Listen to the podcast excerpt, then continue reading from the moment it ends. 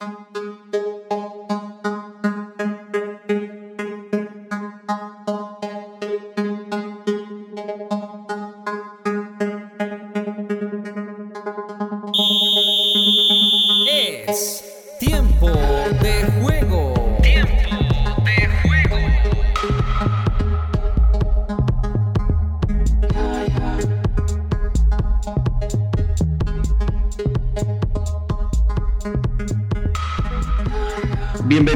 episodio más de Tiempo de Juego, el episodio número 16, donde analizamos la actualidad deportiva de Colombia y del mundo con mucha información del fútbol colombiano, pero también de los Juegos Olímpicos que han transcurrido durante eh, esta semana con bastantes noticias de nuestros deportistas colombianos y obviamente con el fútbol colombiano que también está en marcha. Y para analizar todo eso me acompaña como siempre, como ya es conocido, Diego Sebastián Muñoz. Un gusto saludarlo, Diego. ¿Cómo está? Hola Luis Alberto, ¿cómo estás? Mm, un gusto saludarte nuevamente aquí presentes ya en nuestro programa 16, como lo decías. Mm, listos para analizar la información que nos dejó en la semana de estos Juegos Olímpicos, fútbol colombiano, muchos temas para analizar y para opinar.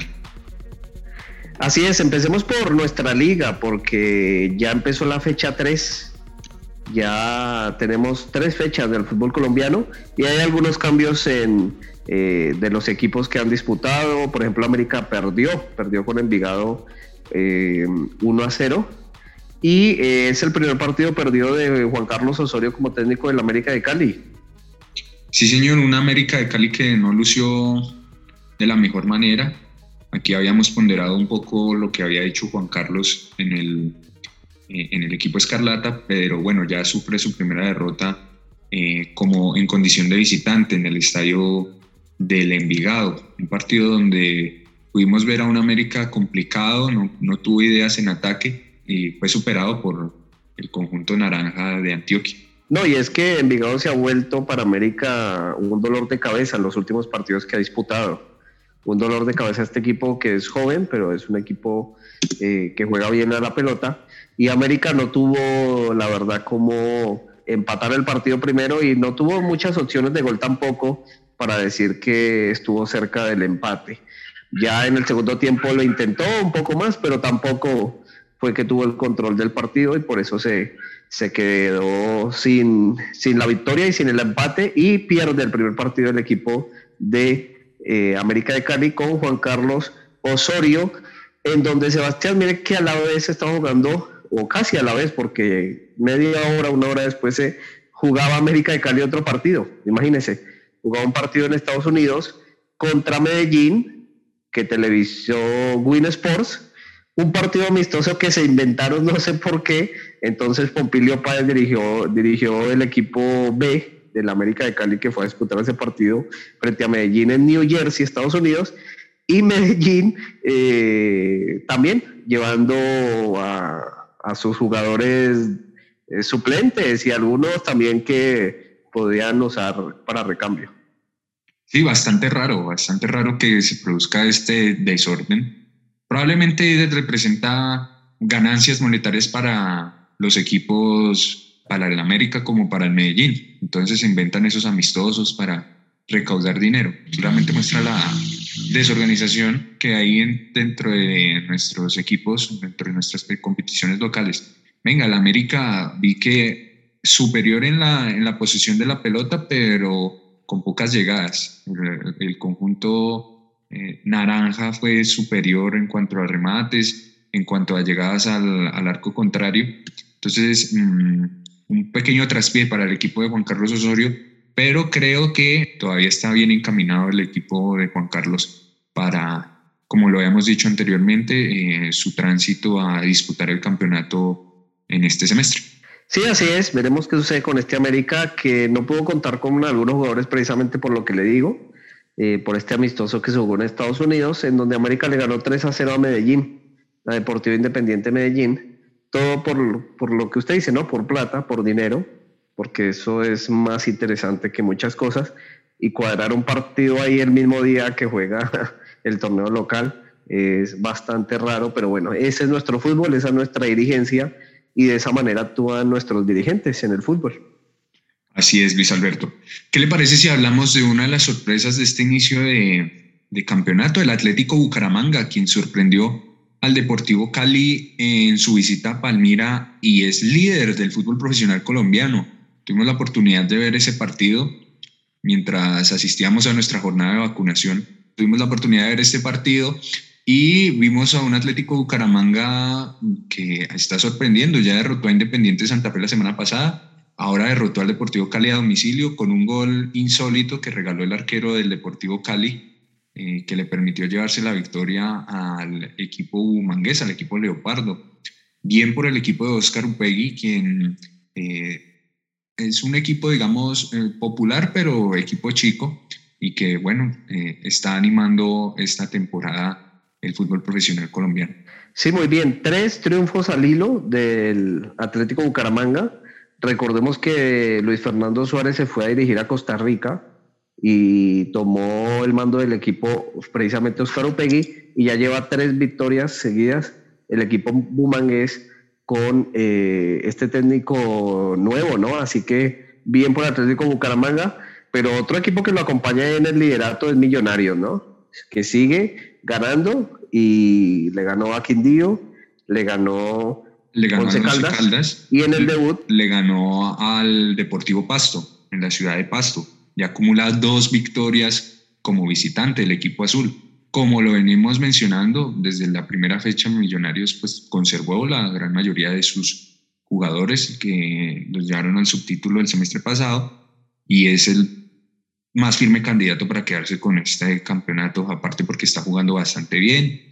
Un partido polémico este el Deportivo contra el Once Caldas, ya que le anularon un gol eh, completamente lícito al equipo blanco. No hubo VAR en este partido, pero partió por lo menos un metro y medio habilitado. Entonces el nivel de nuestro arbitraje continúa siendo muy malo. Y Millonarios, más allá de eso, jugó bastante bien sigue confiando en, sus, en su cantera, produce muy buenos elementos, es una de las mejores canteras del país, porque usted puede producir, buen, eh, puede producir jugadores de sus divisiones inferiores, pero producir buenos jugadores es aún más complicado. Y Millonarios, prácticamente todo su equipo está basado en la cantera, en lo que forma desde divisiones menores, y le está dando resultado al equipo de Gamero esta, esta apuesta puede resultar algo riesgoso, como le pasó en la final del semestre pasado, que quizás por falta de experiencia perdieron esa final contra el Tolima.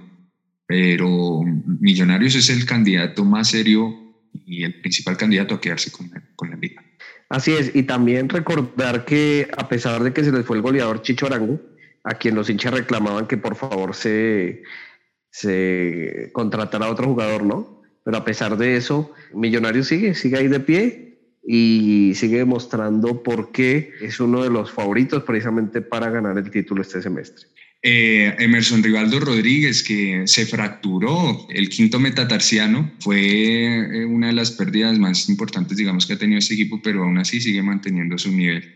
Entonces, eh, va Millonarios ahí galopando en esta liga local. Y también sorprende que algo que ha llamado mucho la atención a los hinchas es la vuelta de Andrés Felipe Román, ¿no? quien ya ha jugado partidos con Millonarios. Como lateral lo ha utilizado Gamero, pero bien por el futbolista que recordemos fue rechazado por miocardiopatía en el equipo de Boca Juniors, ¿no? Viajó, se hizo los exámenes y lo volvieron a regresar, pero ya está jugando con Millonarios otra vez. Y en gran nivel, gran nivel, ha sorprendido el nivel de Román.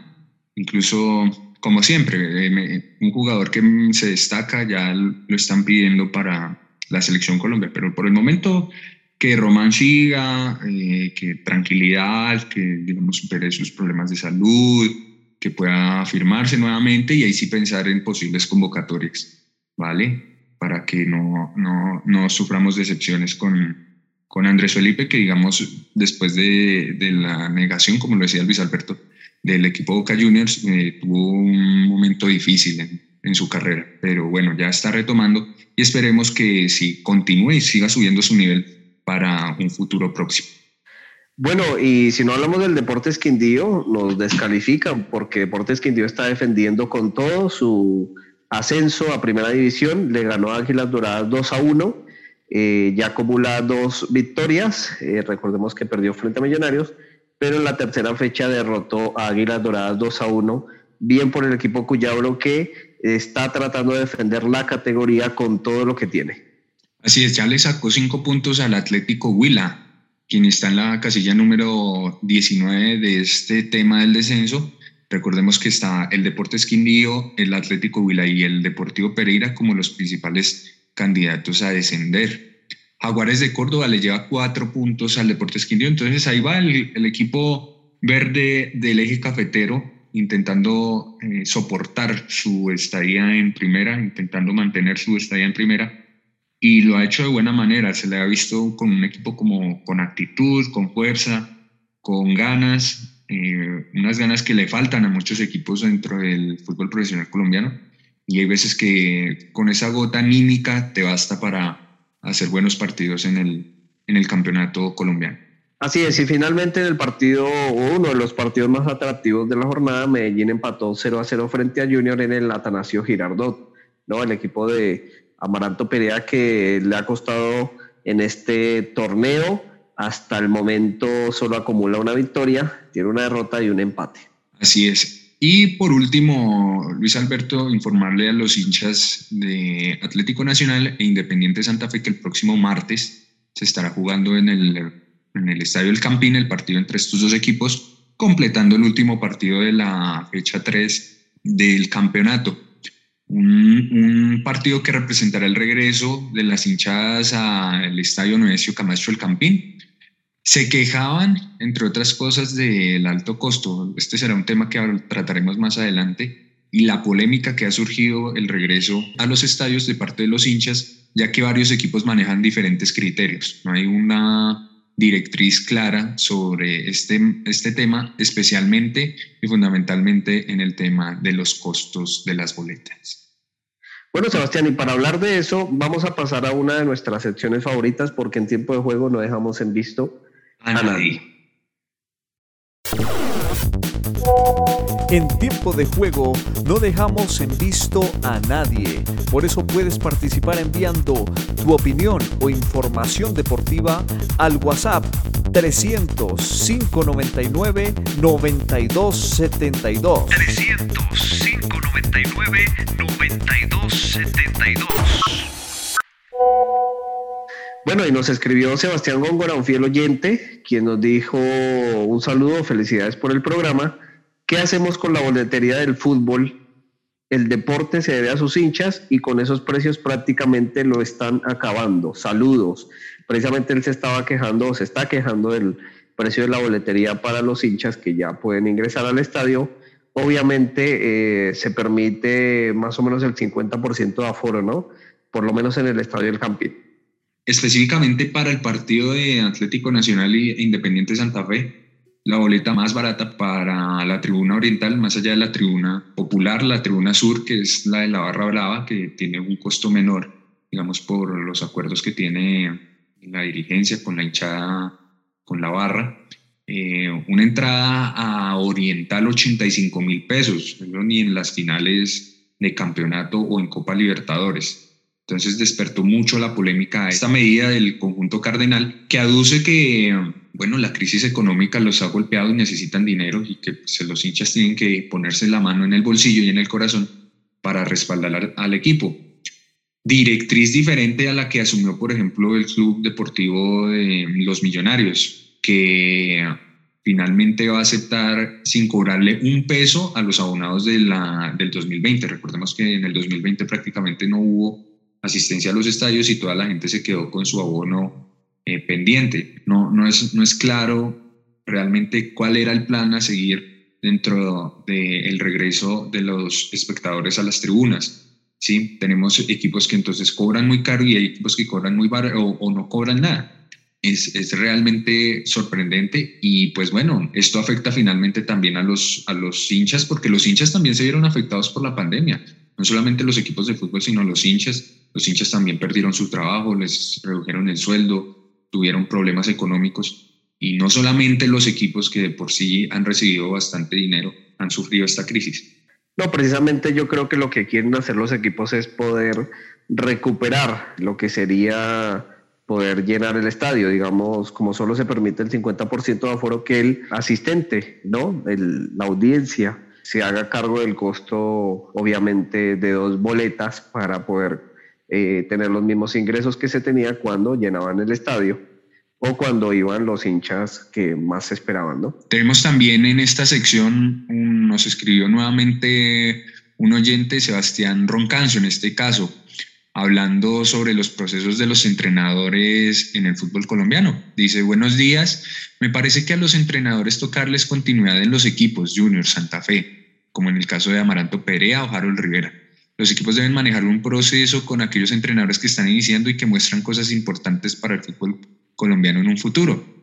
Los periodistas quieren matar a los entrenadores nuevos por sus resultados y vemos cómo Yepes y Giovanni Hernández dejan de dirigir o se opacan en un torneo como en la B, donde difícilmente logran salir otra vez. Tocarle oportunidad a los entrenadores y mantener el proceso como lo está haciendo Junior con Amaranto Perea, si a muchos no les guste. Sí, una opinión bastante válida de nuestro oyente. Comparto en que hay que darle oportunidad a los nuevos entrenadores. No puede ser posible que Junior, lo decíamos en la en el programa pasado, esté pensando nuevamente en Comesaña. Comesaña que hace 30 años fue entrenador del Junior. Entonces, eh, realmente se requiere un poco de renovación porque es, finalmente ese recambio es el que va mejorando el fútbol. Mm, eh, algún día tienen que eh, asumir responsabilidades nuevos entrenadores y esos entrenadores formar su carrera, como todo en, el mundo, como en todas las profesiones. No sé qué opinión tengas al respecto, Luis Alberto. Bueno, sí, eh, lo que pasa es que hay, por ejemplo, Harold Rivera, y usted podría hablarme más de él, eh, hay unas cuestiones ya que son extremas, ¿no? Por ejemplo, haber perdido contra River Plate, eh, donde River no tenía un arquero profesional, sino un jugador de campo en el arco, digamos, hay, hay ciertas decisiones y ciertas cosas que dejan ver un poco lo mal dirigidos que son los equipos. Y lo otro es que, por ejemplo, en el caso Yepes tuvo un problema y fue haber debutado en un equipo grande, ¿no? Como el Deportivo Cali. Entonces me parece que los técnicos jóvenes deberían apostarle a comenzar a aprender, ¿no? En equipos chicos y de ahí formarse y formar su carrera como técnicos. Eh, Amaranto también, si bien tuvo una experiencia previa en un equipo de la B, me parece que en el Junior de Barranquilla es, es muy fuerte, muy pesado. Y usted nos hablaba en el programa pasado del tema regionalista, ¿no? Que también incide mucho en, en esta cuestión. Pero creo que los técnicos deberían eh, empezar en los equipos chicos. Yo creo que tenemos buen, buenos nombres para, para técnicos a un futuro, pero deberían empezar desde abajo y no quemarse en los equipos grandes. Realmente hay pocos entrenadores nuevos, la verdad. Amaranto, Yepes, digamos de esa creo que lo, alguna vez lo hablamos en algún programa. De esa generación del 2014 solo Yepes y Amaranto surgieron como directores técnicos. El resto... No, les gusta, les gusta ser periodistas a los exjugadores. Claro, claro, o les gusta hacer Instagram, ¿sí? Y, y opinar y criticar a la generación actual y a los nuevos entrenadores, ¿cierto? Y aplaudir los bailes y las coreografías. Pero bueno, eso ya, ya es como también de cada quien, no, no, podemos obligar a los, a los jugadores, a los exjugadores a que se le midan a ser entrenadores. Eso ya es una vocación de cada uno, ¿cierto? En esta sección aprovechamos también, Luis Alberto, que nos volvió a escribir una fiel oyente, Marcela Martínez. Nos pide que hablemos de la liga femenina que la hemos omitido en el último programa. Eh, Marcela, muchas gracias por tu mensaje. Independiente Santa Fe es el líder del grupo A luego de haberle ganado 4 por 2 a Llaneros en su visita a Villavicencio. Por el grupo A también Equidad derrotó 1 por 0 a Fortaleza. Eh, en, el grupo B, Atlético Nacional derrotó al Atlético Bucaramanga de, como visitante y en este grupo el Deportivo Cali es líder. Listo, entonces se va eh, desarrollando la liga femenina que ya cumplió su quinta fecha este fin de semana. Y donde también esperamos el ingreso del público y que se apoye y que tenga bastante visibilidad, ¿no? Porque sin duda que si hay una liga que necesita el apoyo del público es precisamente esta liga eh, femenina, ¿no? Así es, Luis Alberto. Y por último nos escribió nuevamente eh, otro fiel oyente, Andrés Daza, quien aplaude a nuestros, eh, a nuestros deportistas que han, eh, han participado en los Juegos Olímpicos. Mm, dice el mensaje, el atletismo colombiano me causó gran satisfacción esta semana en los Juegos Olímpicos durante los clasificatorios. Melissa González, segundo puesto en 400 metros vallas y 55 segundos. Y Anthony Zambrano, primer puesto en 400 metros, 44 con 87 segundos. Esperemos que pasen las semifinales. Así es, Andrés. Unos Juegos Olímpicos y ya vamos a ingresar un poco en el tema más profundamente que han dejado un poco sin sabor la participación de los deportistas colombianos. Esperemos pues que en el atletismo eh, podamos ganar por lo menos alguna medalla con Anthony, con, con la misma Melissa, quienes, eh, eh, bueno, ganaron sus clasificatorios, pero realmente el nivel que han mostrado los otros deportistas de los otros países es realmente admirable y bueno, Colombia tiene que mejorar en ese aspecto para retomar la senda dorada que tuvimos en los Juegos Olímpicos del 2016. No sé qué opinas, Luis Alberto. Así es, sí, en atletismo alegría nos dieron estos dos deportistas que, que dice precisamente nuestro oyente, Anthony Zambrano, quien eh, está tratando de conseguir alguna medalla, al mismo tiempo que Melissa González, así que esperemos que les vaya bien. Y sin duda que me gustan estos Juegos Olímpicos porque nos da a conocer nuestros deportistas, apoyar otro deporte, apoyar y ver la realidad en la que están nuestros deportistas. Pero precisamente hablemos, hablemos de los Juegos Olímpicos porque unos Juegos Olímpicos, como usted bien decía, donde Colombia le ha costado mucho, le ha costado bastante, eh, incluso a figuras que creíamos que nos podían dar alguna medalla, eh, no han podido hacerlo. Pero bueno, ¿cómo vemos los Juegos Olímpicos, Sebastián, y cómo estamos parados frente a Latinoamérica? Sí, decíamos que los Juegos Olímpicos en, esta, en este año 2021, mm, pues no es que no augurábamos buena participación, pero sí se veía algo diferente respecto a Río, sobre todo en la cantidad de participantes, ¿no? Ya que asistieron menos de la mitad, como lo habíamos dicho en programas anteriores sorprende, o bueno, no sorprende, sino que es un baño de realidad que, digamos, a veces que creemos que el deporte colombiano es superior al deporte de la región, al deporte de Ecuador y al deporte venezolano más específicamente. Pero en estos Juegos Olímpicos se, ha demostrado que eh, Ecuador y Venezuela también tienen eh, deportistas de élite, también tienen yo diría que las mismas condiciones de los deportistas colombianos, todo lo que se consumen, digamos, en los medios sobre las crisis sociales en estos países, finalmente no se ven reflejadas en los Juegos Olímpicos. ¿Por qué? Bueno, Venezuela ya ganó una medalla de oro con Yulimar Rojas, batiendo incluso el récord mundial. Y Ecuador ya ganó dos medallas de oro, ¿cierto? Con eh, Richard Carapaz y en alterofilia. Disciplinas que eh, anteriormente Colombia ganaba eh, sus medallas, ¿no? El ciclismo, la alterofilia, el salto triple. Entonces nos damos cuenta que no somos pues la panacea de la región y que estamos igualados con ellos. No queremos, no, tampoco queremos decir que somos los peores de la región, pero tampoco creernos superiores ni ver por encima del hombro al deporte ecuatoriano y al venezolano porque finalmente estamos en el mismo nivel. Así es, sí, sí, es bueno saber en qué lugar estamos y cómo podemos competir. Muy eh, plausible lo de Yolimar Rojas, rompió récord mundial, ¿no? En salto triple, quedó primera, ganó medalla de oro. Lastimosamente, Catherine Ibargüen no hizo una buena presentación, quedó en la décima posición.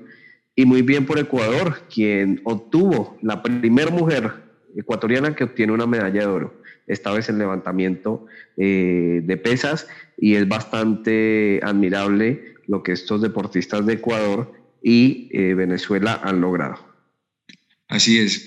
Y, digamos, estos Juegos Olímpicos han representado el fin de una era dorada para el deporte colombiano, específicamente con las dos más grandes deportistas de nuestra historia, Mariana Pajón y Catherine Ibarwen, dos figuras carismáticas que queremos mucho, que vivimos agradecidos con ellas por tantas alegrías, campeonas del mundo, medallistas doradas en los Juegos Olímpicos de 2016, eh, medalla de plata en 2012 para Catherine, medalla de oro para Mariana Pajón en 2012, medalla de plata en estos Juegos Olímpicos para Mariana.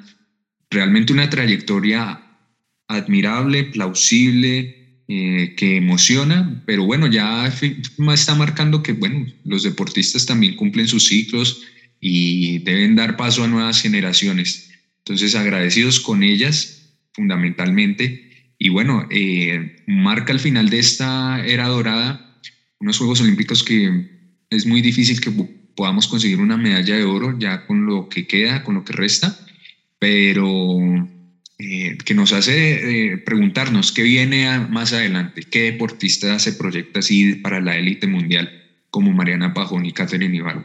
Es una pregunta que planteamos y que incluso los mismos oyentes pueden ayudarnos a responder y que nos ayuden a buscar nuevas figuras del deporte para saber si podemos en los próximos Juegos Olímpicos de París 2024 aspirar nuevamente a ser eh, medallistas eh, específicamente de oro en alguna disciplina. Sí, así es. Lastimosamente, Ibargüen no consiguió medalla. Pajón sí, pero quedó ese sin sabor de haber podido ganar una medalla de oro con ella, ¿no? De Mariana Pajón en BMX, donde había ganado la mayoría de sus hits de semifinales, de cuartos de final, pero en la final le costó, eh, se, se, pudo reponer porque incluso podía haber quedado tercera, pero se repuso y quedó segunda. Eh, pero bueno, veremos qué sucede con eh, nuestros deportistas y como usted bien dice, ¿no? ¿Quién sigue? ¿Quién será la próxima generación dorada que nos va a regalar medallas? Y obviamente esperando a nuestros deportistas, porque esto no acaba. Eh, ya Colombia termina su participación el día viernes, pero eh, esperemos que le vaya bien a Anthony Zambrano, como decía nuestro oyente, a Juvergen Martínez, quien eh, peleará también en boxeo. Esperemos que nos vaya bien. Sí, mm, adicional a eso han surgido varias polémicas en cuanto a los equipos colombianos en diferentes deportes eh, sobre todo en la delegación, en los deportistas que se llevaron y el apoyo que se les dio. Por ejemplo, la Federación de Pesas tuvo un conflicto con el Ministerio del Deporte. Eh, la Federación de Pesas eh, aduce que, digamos, no recibió apoyo económico, pero el Ministerio dice que los deportistas, o bueno, la Federación de Pesas colombiana tuvo escándalos de dopaje, como lo habíamos informado en tiempo de juego, y que eso había restado, digamos, mm, pues no patrocinio, pero sí el apoyo y la visibilidad de los deportistas eh, en esta disciplina. No obstante, pues pudimos ganar una medalla de, de plata con Mosquera la semana pasada, pero sí queda esa, esa duda sembrada, sobre todo en el rol del Ministerio del Deporte, que finalmente eh, también eh, estaba pasando mm, al paredón, estaba pasando al tablero respecto a la gestión que se ha hecho estos Juegos Olímpicos nos han indicado que no ha sido muy buena la gestión del ministerio porque, bueno, la participación de Colombia respecto a Río 2016 ha sido muchísimo más floja de lo esperado. Mire que hablando de boxeo, eh, precisamente después de haber ganado la medalla de plata Luis Javier Mosquera, William Peña, quien es el presidente de la Federación de Pesas, eh, se fue en contra de Diego Molano, el, el exministro del Deporte. Eh, pero esta vez salió un exfuncionario del Ministerio del Deporte, se trata de Miguel Acevedo, quien dijo eh, o quien le atribuyó la responsabilidad de la derrota de Mercedes Pérez, una otra pesista que no logró buenos resultados, a la Federación de Pesas, quien despidió al entrenador Osvaldo Pinilla y no le permitió acompañarla en los Juegos de Tokio. Entonces, ya hay un cruce de acusaciones entre la Federación Colombiana de, Pesas y, la y el Ministerio del Deporte. Así que para estar pendiente de estos cruces que obviamente afectan a los deportistas en Tokio. Sí, Valentina Costa.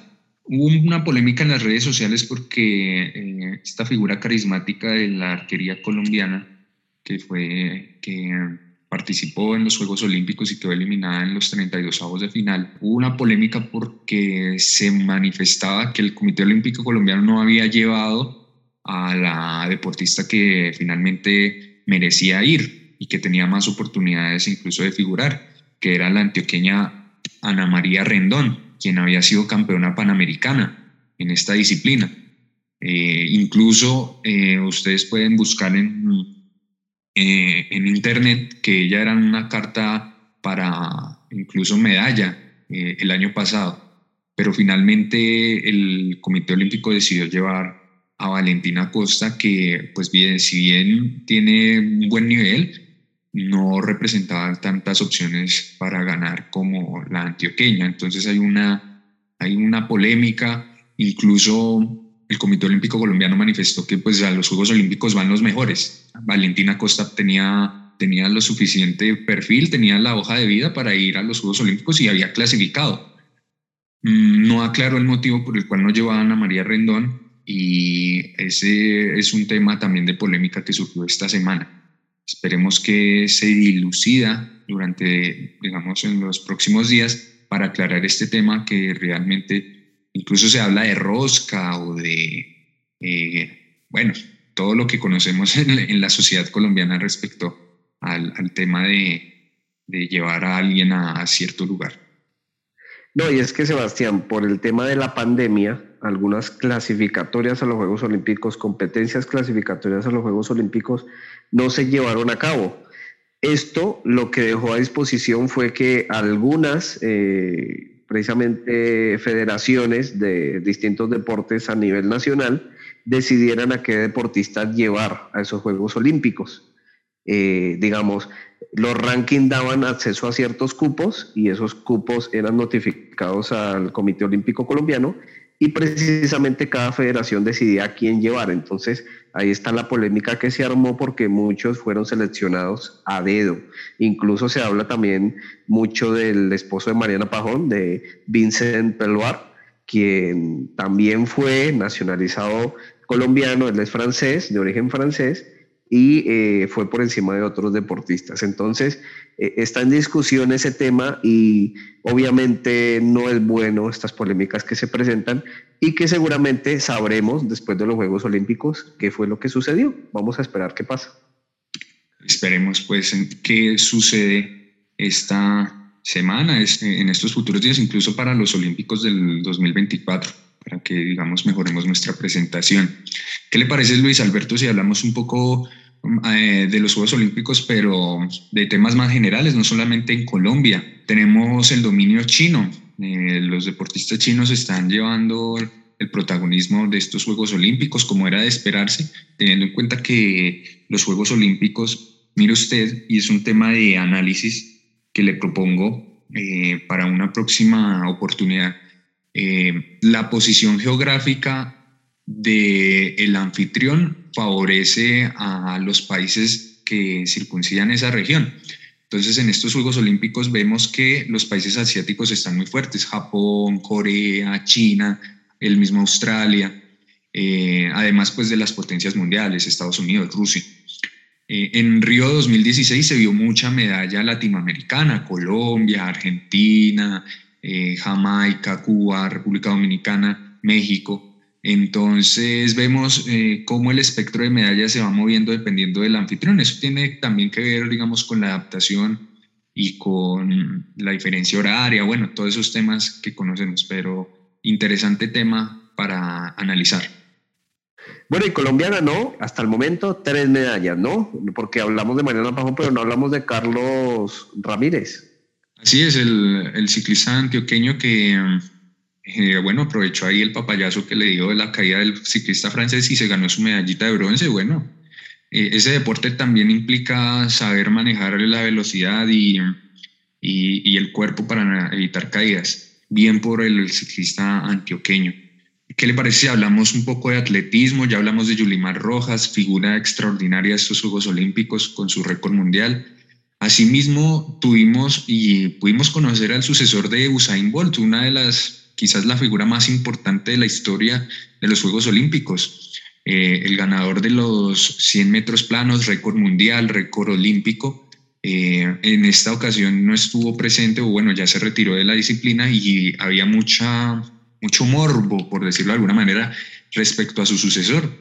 Sorpresivamente, el italiano Jacobs, un atleta eh, italiano nacido en Estados Unidos, ganó la prueba de los 100 metros contra todo pronóstico. Se esperaba que ganara el atleta estadounidense Fred Kirley. Era el máximo candidato a quedarse, pero Marcel Jacobs batió al atleta estadounidense con una diferencia claramente respecto a la, al, récord olímpico de más de 17 décimas.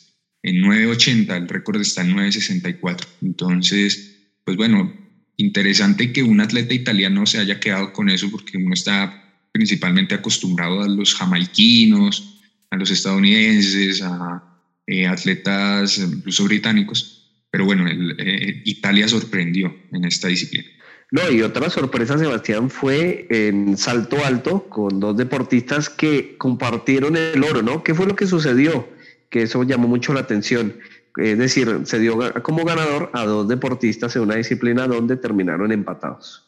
Así es, Luis Alberto. Se tratan del catarimutas Esa Barshim y el italiano Gianmarco Tamberi, quienes en la prueba final de el salto alto empataron en el, eh, en el primer lugar con una marca de 2 metros 37 centímetros. Estas disciplinas, pues como vemos, son varios saltos, varios intentos, y luego de los intentos permitidos, seis en total, eh, no hubo un desempate entre estos. Entonces quedaban dos opciones, o esperar a que alguno de los dos mejorara el récord, o compartir la medalla de oro. Los atletas decidieron compartir la medalla de oro. Entonces representó un evento histórico, un hecho histórico, ya que es la primera vez que sucede en esta disciplina un empate en el primer lugar. Y precisamente señala o nos da a entender la hermandad por la cual estos Juegos Olímpicos eh, tienen como valor principal, ¿no? La hermandad entre los pueblos y es muy interesante ver estos sucesos esta vez en eh, salto alto, ¿no? Así que bien por estos dos deportistas que comparten el oro.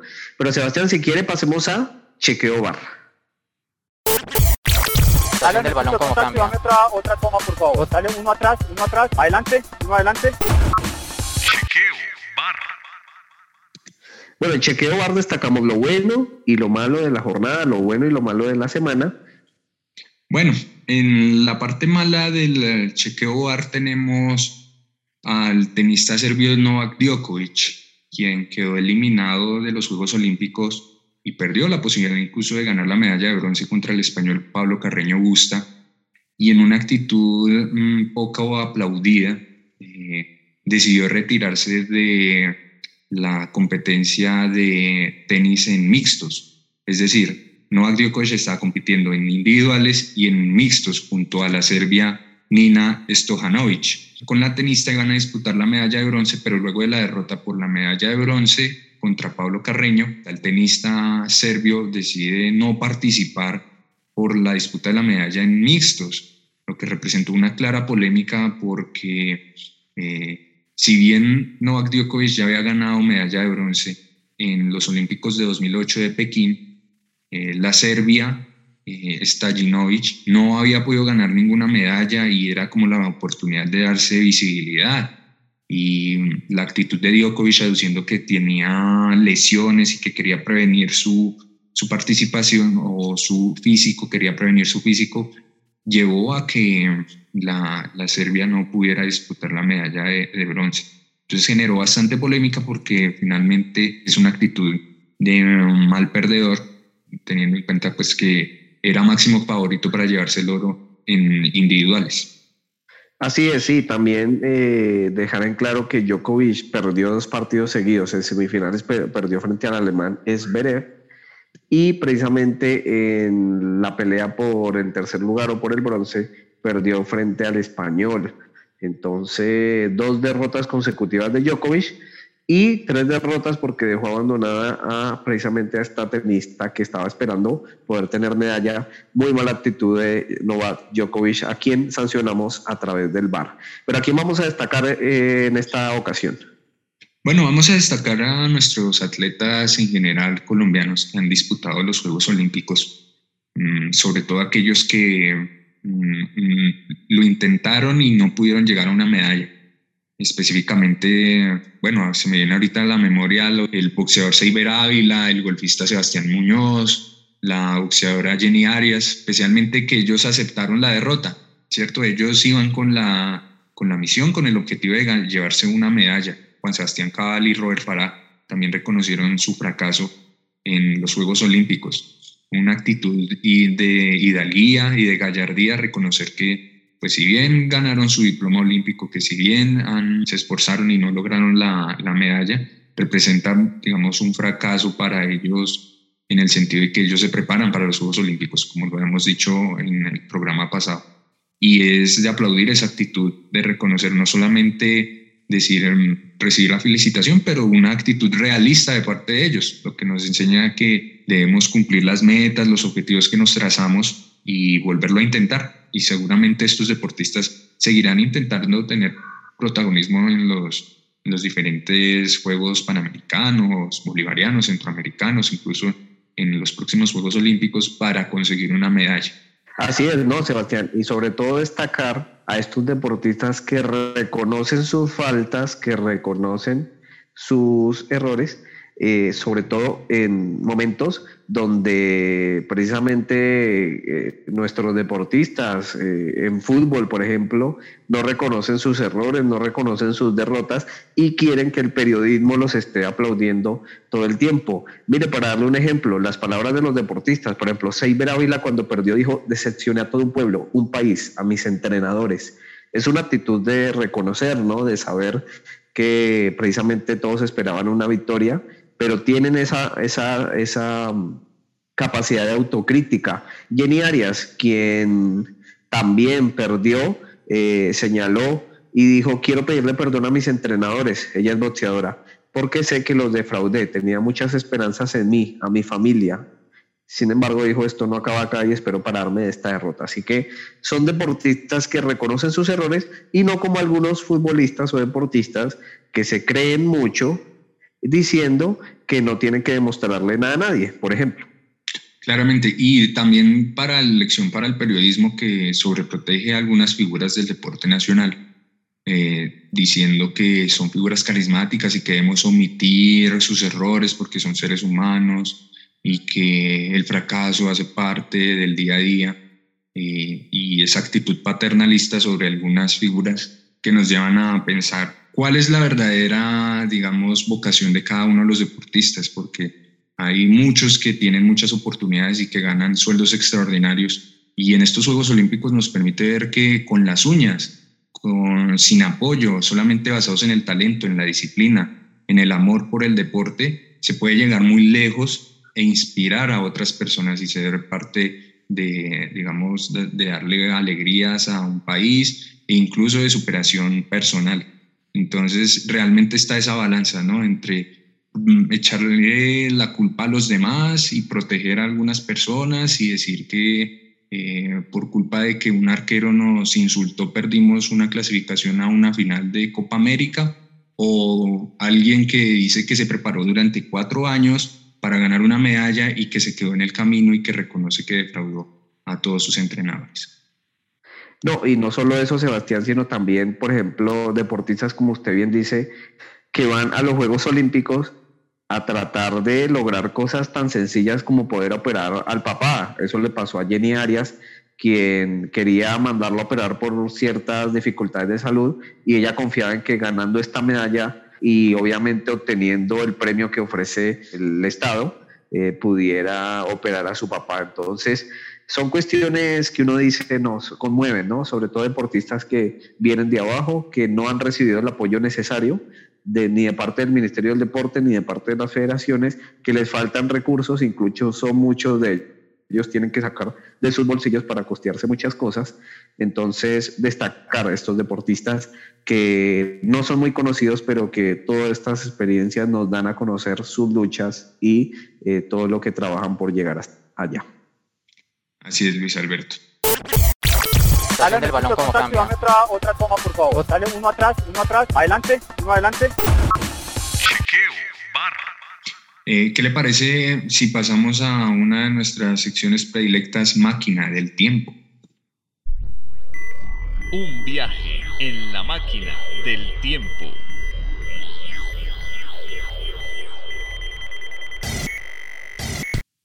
Así es. Bueno, Sebastián, ¿hacia dónde, hacia cuándo viajaremos el día de hoy en la máquina del tiempo? Bueno, hoy vamos a hablar de un deportista que está, bueno, completamente desligado a los Juegos Olímpicos, al fútbol, eh, uno de los deportistas más famosos del mundo. Estamos hablando del mariscal de campo del fútbol americano eh, Tom Brady, eh, quien nació un 3 de agosto de 1977.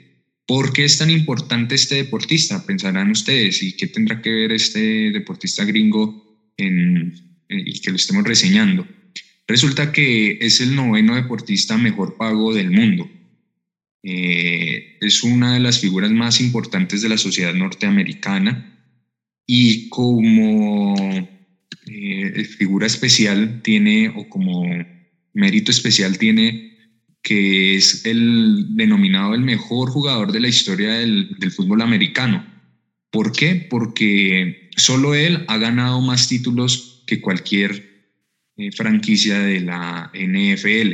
Es decir, Tom Brady ha ganado siete campeonatos. Hagamos de cuenta, si hacemos un paralelo, es como si Messi o Cristiano Ronaldo hayan ganado siete Champions, ¿sí? Y el máximo equipo ganador de, de títulos, en este caso la NFL, llega solamente a seis. Es decir, como si el Barcelona o la Juve tuvieran seis títulos y Cristiano Ronaldo o, o Messi tuvieran más títulos que ellos. Entonces, es un hito histórico dentro del deporte americano eh, y es un ícono en la sociedad americana por representar todo lo que inspira como deportista, no solamente en cuanto a títulos, sino a disciplinas. Cumple 44 años y es el actual campeón de la NFL, el capitán, el mariscal de campo, ¿cierto? Superando a las nuevas generaciones. Entonces, una visión diferente, un deporte diferente queríamos ofrecer en tiempo de juego con el estadounidense Tom Brady. Así es, muy bien recordar el nacimiento el 3 de agosto de este deportista, quien actúa en el Tampa Bay, ¿no? Buccaneers. Sí, actual campeón del Super Bowl. Un viaje en la máquina del tiempo.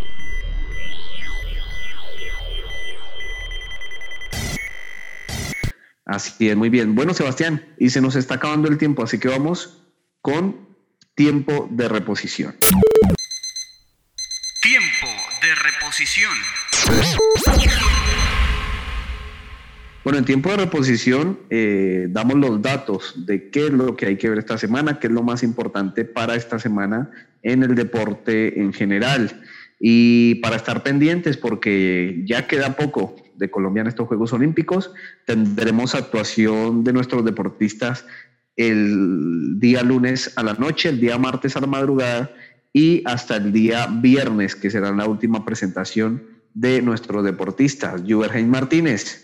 Disputará su pelea de cuartos de final frente a Ryomel Tanaka, el japonés, el lunes a las 9 de la noche.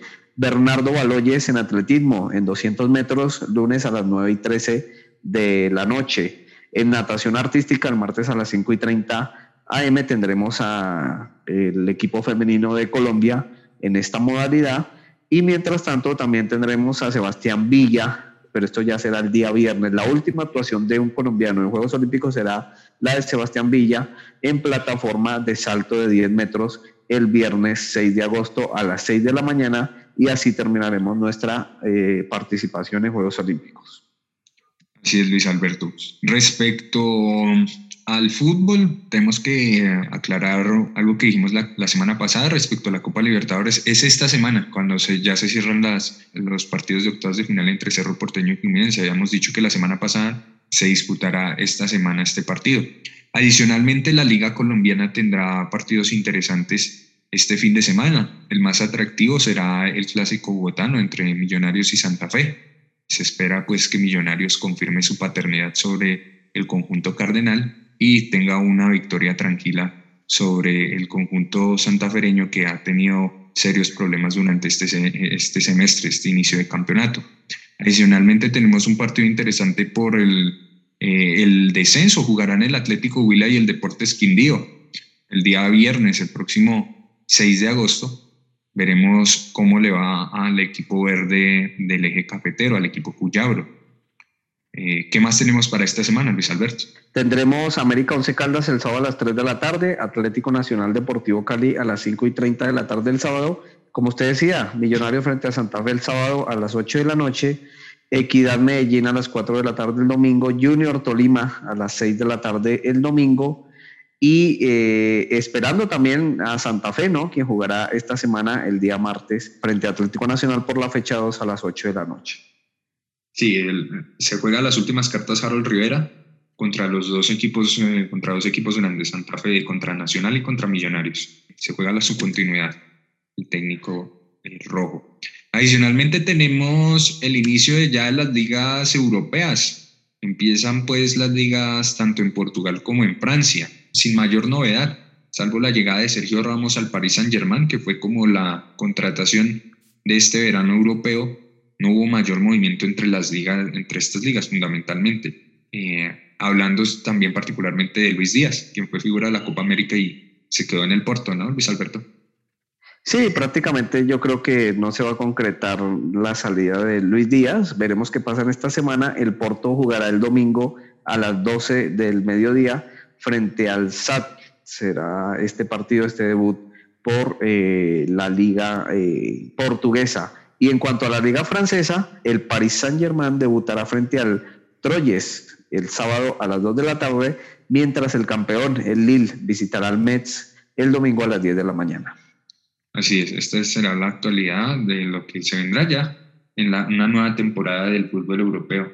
Nuevos partidos, nuevas rivalidades que esperemos hacerle seguimiento en tiempo de juego. Tiempo de reposición.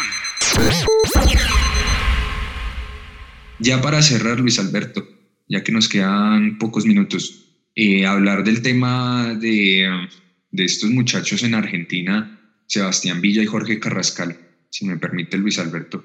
Eh, estamos viendo el deporte olímpico, eh, lo que decíamos, la inspiración, el sacrificio que implica llegar a unas Olimpiadas, intentar ganar una medalla. Y estos dos muchachos, supremamente talentosos, con eh, privilegios, con salarios extraordinarios. Jorge Carrascal fue eh, um, detenido durante el transcurso de la semana por manejar con licencia de conducción falsa. Entonces le implicó una multa y problemas con la justicia. Y Sebastián Villa, extremo del Boca Juniors, le dio la pataleta y tiene el berrinche que hasta que no lo vendan al Brujas de Francia, él no vuelve al Boca Juniors teniendo en cuenta que tiene dos años más de contrato. O sea, si usted lo contrata a una empresa, usted no puede dejar tirado el trabajo diciendo que le tienen que pagar más o que lo tienen que cambiar de trabajo, ¿cierto? No sé realmente qué pasa por la mente de estos futbolistas que finalmente eh, dejan mal parado nuevamente al fútbol colombiano respecto a estas actitudes. Falta de, eh, no sé si de profesionalismo, de educación, de formación, eh, no se sabe muy bien cuál es la, la, causa de que estos deportistas vayan de escándalo en escándalo, porque es que ahora los titulares argentinos eh, se llenan ahora de polémicas con los futbolistas colombianos. Así es, recordemos que Villa viene de haber tenido un escándalo en Brasil precisamente por eh, ver que cómo lanzaba ¿no? ciertos artefactos contra la policía brasileña en el estadio eh, cuando enfrentaron precisamente a Atlético Mineiro, donde fueron eliminados en octavos de final de la Copa Libertadores. Así que sí, lamentable esto. Y, además eh, tiene problemas con la justicia por pegarle a la esposa. realmente triste el panorama para Sebastián Villa, que es un extraordinario jugador de fútbol, hay que decirlo. Y lo cual todos estos escándalos eh, no han permitido que llegue a la selección Colombia. Así es, Luis Alberto. Bueno, Sebastián, gracias por acompañarnos en este recorrido que hicimos. Pasamos por Juegos Olímpicos, fútbol colombiano, hasta fútbol americano. Estuvimos hablando el día de hoy. Así es, Luis Alberto, con el mayor de los gustos. Eh, a todos nuestros oyentes, nuestros seguidores en nuestra página en Instagram, eh, escríbanos, eh, envíanos sus mensajes. hemos prometido regalos y no los hemos olvidado. Estamos gestionando para premiar a la fidelidad de los oyentes en, en tiempo de juego. Invitamos a que compartan el enlace que generalmente compartimos y eh, que nos oigan y nos escriban. Muchas gracias a todos nuestros oyentes. Así es, no olviden eh, seguirnos en arroba tiempo de juego guion bajo en Instagram, en Facebook, por ahí también nos pueden escribir. Y eh, hemos cubierto los Juegos Olímpicos a cabalidad, todos los deportistas colombianos, los resultados y qué es lo que hay que ver. Cada día lo hemos tratado de publicar en arroba tiempo de juego guion bajo en Instagram. Hemos eh, tratado de abarcar todo lo que ha sido la participación de los deportistas colombianos en Juegos Olímpicos. Gracias por escucharnos y gracias a todos por seguir atentos a tiempo de juego. Gracias Sebastián, que esté bien y nos escuchamos la próxima semana. En tiempo de juego no dejamos en visto a nadie. Por eso puedes participar enviando tu opinión o información deportiva al WhatsApp 300 599 9272. 300 599 9272.